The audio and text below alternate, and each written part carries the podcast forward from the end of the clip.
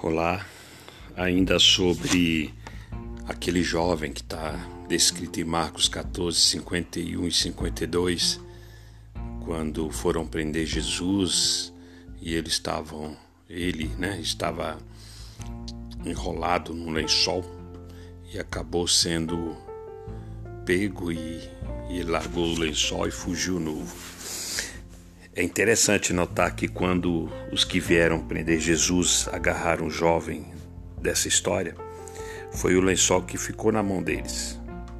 Quando o inimigo lhe ataca, a primeira coisa que ele vai segurar é o que não é verdadeiro ou legítimo em você.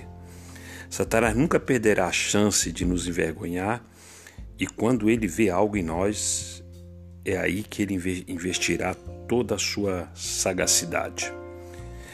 Outra grande lição é a seguinte: o dia da prova revela quem somos e como de fato estamos.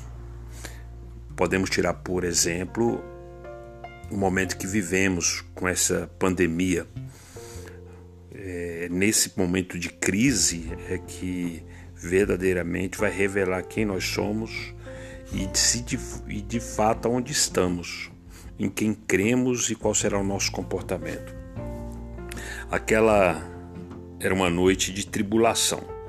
Se não fosse isso, tal jovem poderia manter-se na aparência por mais algum tempo. Quando, porém, o inimigo vem contra nós, e ele vem, ou estamos preparados, ou nossa carnalidade é revelada. Muitos cristãos superficiais e até falsos cristãos têm vivido misturado na igreja até que a tribulação revele quem é quem. A cruz é um divisor de águas, é um modelo de medida. Ela fala de morte, de riscos, de choque de interesses com o mundo. Quando temos que decidir de que lado realmente estamos, nossa nudez ou nossa fidelidade é posta à luz. Jesus falou da semente que cai em corações superficiais, em Lucas 8,13, que diz: a que caiu sobre a pedra são os que, ouvindo a palavra, a recebem com alegria. Estes não têm raiz, creem apenas por algum tempo e, na hora da provação, se desviam.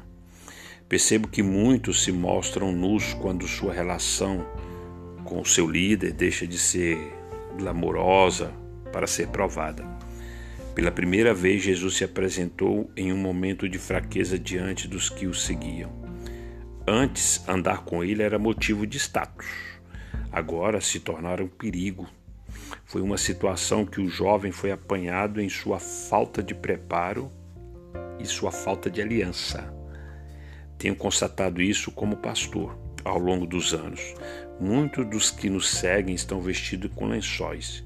Enquanto é confortável e prazeroso, permanecem disfarçados.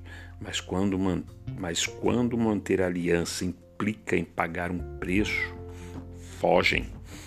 E pior, a maioria termina desnudada em sua falta de compromisso. A mais grandes advertência que, que podemos discernir nesse episódio bíblico. O que realmente nos garante a honra é o que trazemos por dentro e não o que se vê por fora.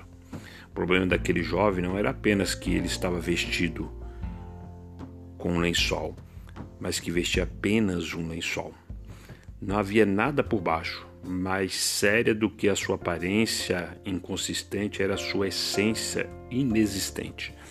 A nossa vida secreta com Deus é ainda mais importante que a nossa vida pública.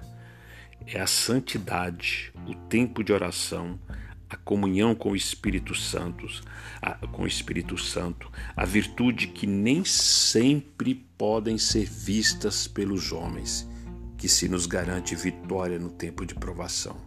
Em outras palavras, o que está por baixo do visível é a única coisa que pode nos dar segurança. O que somos no escuro, quando ninguém está vendo, é o que nos garantirá a vitória quando formos expostos à luz. Paulo tinha uma consciência tão nítida dessa verdade que escrevia as coisas do, do tipo: Não nos recomendamos novamente a vós outros, pelo contrário, damo-vos ensejo de vos gloriardes por nossa causa, para que tenhais o que responder aos que gloriam na aparência e não no coração. 1 Coríntios 5,12. Olha outro texto, que está em 2 Coríntios, capítulo 1, versículo 12. Porque a nossa glória é esta, o testemunho da nossa consciência, de que com santidade e sinceridade de Deus, não com sabedoria humana, mas na graça divina, temos vivido no mundo e mais especialmente para convosco. Tremendo esses textos, né? A Bíblia fala várias vezes da necessidade de sermos revestidos e não apenas vestidos. A vida cristã precisa ser reforçada por experiências mais profundas com Deus, com a Sua palavra, com o Espírito Santo. A nossa imagem pública pode ser maculada, mas quando o nosso caráter nos sustenta, não terminamos na vergonha. Nossa reputação diante dos homens pode até ser abalada por uma calúnia ou uma má interpretação a nosso respeito. Mas se a nossa fidelidade nos aprova diante de Deus, Ele sairá em nosso favor. Eu creio nisso.